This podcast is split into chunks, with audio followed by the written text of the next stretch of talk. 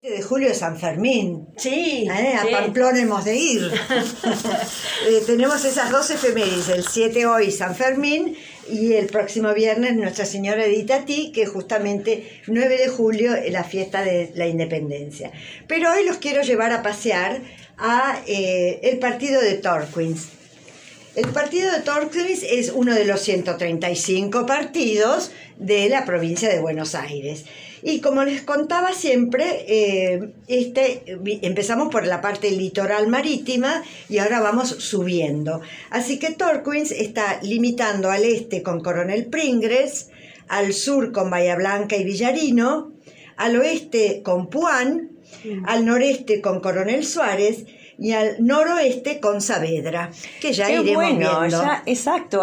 Mucho conocemos de lo que vos nos ¿viste? decís. Ya vamos conociendo muchísimo. Bueno, el partido de par- el partido Espera, de no, Torquins eh, eh, no, suspendemos el partido, el viaje. Dejamos- eh, suspendemos el viaje. porque ya lo tenemos en contacto a Daniel. Sí, entonces Torquins eh, limita con todos estos partidos que de a poquito ya fuimos viendo y como partido eh, fue fundado en 1905 por el pionero Ernesto Torquins.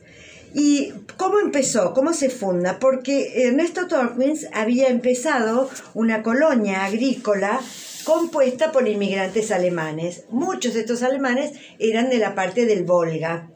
Pero eh, esta colonia agrícola la había empezado eh, mucho tiempo antes. Eh, ¿Cómo surge que en este territorio empiece a haber población y empiece a haber progreso? Bueno, como ya les había dicho en otros partidos, desde 1876... Llegó el tren. El proyecto, el primero fue el proyecto de Alsina, de recuperar la frontera de los pueblos originarios. Entonces la frontera avanza y eh, se funda el fuerte argentino a orillas del río Sauce Chico. Y entonces la zona empieza a desarrollarse. Una vez que empieza a estar más seguro, empieza a desarrollarse. Ahí es cuando eh, el ferrocarril llega y entonces las perspectivas de crecimiento aumentan. En 1883 entonces Torquins funda la colonia con los inmigrantes alemanes y va fundando distintos establecimientos agrícolas ganaderos alrededor de este fortín. Y eso se llamó la Sociedad Estancia y Colonia Torquins. El centro de la población va a nuclearse, por supuesto, enfrente a la estación, como suele suceder. Entonces el pueblo empieza a tener mucha importancia. Para que ustedes se imaginen, el partido tiene 4.200 kilómetros cuadrados y tiene nada más que 15.000 habitantes. Ah, Qué poquito. El intendente es Sergio Bordoni, que es de la UCR, y la ciudad cabecera es la ciudad de Torquins. Pero tiene localidades muy cercanas que todos conocerán o habrán escuchado nombrar. Ver, Seguramente. Localidades del partido de Torquins. Ciudad cabecera Torquins. Ciudades. Sierra de la Ventana. Saldungaray. Villa Ventana. Chasicó. Tres Picos y algunos pueblitos rurales perdidos en esta extensión. Seguro que lo conocen. El partido se va a caracterizar porque tiene llanuras con elevaciones, porque al noreste se encuentra el sistema de Ventania. Entonces, desde la ciudad de Torquins uno ve las montañas. Montañas que tienen unas alturas, claro, no son muy elevadas, pero para nosotros que estamos en La Pampa, eh, esto es. El, por ejemplo, el cerro Los Tres Picos tiene 1230 metros. El cerro La Ventana tiene 1100. El cerro Napostá y el cerro Curamalal tienen más o menos 1000 metros de altura. O sea que es un paisaje de cerros bellísimos, pero bañado con arroyos y lagunas que dan a lugar a localidades turísticas por excelencia. Por eso muchas veces han oído hablar del centro turístico de Sierra de la Ventana. allá vamos, Marcela. este te iba a gustar más todavía. A poquitos kilómetros de Sierra de la Ventana está el pueblito rural, un pueblo entre las sierras que se llama Saldungaray, ah, que es conocido. Villa Ventana, Sí, ¿eh? muy conocido. Chasicó y Tres Picos. yo Y tengo que ir a verlo a ver si realmente es o lindísimo. sea, ¿eh? tenés que, hay que comprobarlo.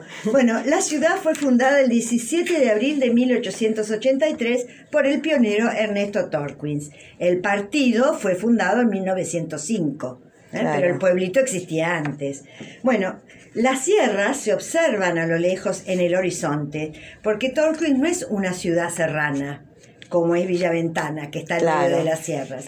Esta es una ciudad de llanura con el marco de las montañas. El centro de la ciudad tiene, por supuesto, la plaza principal, y esa plaza principal tiene un lago artificial. Qué lindo. Muy lindo. Un lago en una plaza dentro de Sí, un pueblo. Ah, es una maravilla. Y eh, como tiene una parroquia muy linda, con sus cúpulas coloradas, van a verla, y eh, hacen el- la, la iglesia, la plaza y la laguna, todo en lo que es el casco de la ciudad, hacen de Torquís un lugar muy pintoresco. ¿Qué advocación tiene la parroquia? La parroquia Santa Rosa de Lima, que es Ah, la mirá patrona del pueblo. Qué bueno. Bueno, entonces, ¿cómo se llama la plaza principal? Ernesto Torquins, Claro. por supuesto. Y hay un busto de Ernesto Torquins en el inicio de la plaza. La iglesia, a vos que te va a encantar, es toda de piedra, Ah, con rejas y una sola torre. Tipo neogótico, te diría. Piedras Todo- del lugar. Piedra del lugar, Ujú. toda una, una, una iglesia de piedra, muy, muy bonita. Por supuesto, cuando el- se hace el trazado del pueblo, alrededor de esa plaza va a estar la municipalidad, el juzgado, la escuela. Como dato, te cuento que la municipalidad fue construida más tiempo más tarde por el famoso eh, ingeniero Francisco Salamone. Ah, el El monumentalista. monumentalista Salomón. Art Deco. Claro, exactamente. Y muchas de las decoraciones de, la, de esa plazoleta, es una plaza enorme, plaza parque te diría. Muchos de los puentes y de las fuentes también fueron hechas por Salomone. Así que hay como un circuito turístico para visitar Torquins recorriendo la obra del ingeniero Salomone. Mira vos. Pero les cuento que eh, los Torquins, el matrimonio Torquins, hace, eh, invita a quién? A Carlos Taís. Ay, qué Entonces, maravilla. Claro, eran todos amigos. Entonces Carlos Taís llega y diseña el pueblo. Por eso cuando uno llega a Torquín le parece que está en un pueblito alemán, porque tiene esa plaza enorme con esos, esa arboleda, eh, la laguna, los patitos, los puentes, las estatuas. Es realmente un lugar mágico, ¿no? Bueno, eh, hay islotes artificiales, puentes, eh, fuentes, bueno, eh, y la municipalidad que le da como un marco eh, de, de eclecticismo, te digo, porque la iglesia es bien gótica y la municipalidad es un art deco eh, remoderno. Claro. Por supuesto, como eh, que ustedes dicen, ¿qué se hace? ¿Qué se puede hacer? Es para estar más de una semana en Torquín. Hay un santuario de Fátima muy bonito en la montaña, está la laguna de las encadenadas, donde hay miles de actividades náuticas, el parque turístico que se llama, por supuesto, Torquins, que es una belleza, un monte calvario y por supuesto todo lo que es actividad de montaña en Sierra de la Ventana, en el Cerro de la Ventana y en la villa. Todo esto está muy Sí, bien y organizado. hay hotelería muy importante. Muy, eso es lo que te iba a decir. Hay una hotelería fantástica. Tenés desde hoteles de cinco estrellas Hasta hasta, cabañitas, creo. Sí, cabañitas, hostels sí. Sí, y hay muchas estancias. estancias que se han hecho estancias turísticas de campo. Sí. Así que recomendado visitar ¿Cuántos Torquín. kilómetros dijiste? 600 kilómetros. A Ruta. 600 kilómetros. Una pavada para nosotros que nos encantaría recorrer la República. Bueno, che, antes que nos toque el, el son de las tres, eh, el, el feriado del El viernes. feriado del 9 de julio. ¿Qué pasó el Rapidito. 9 de julio?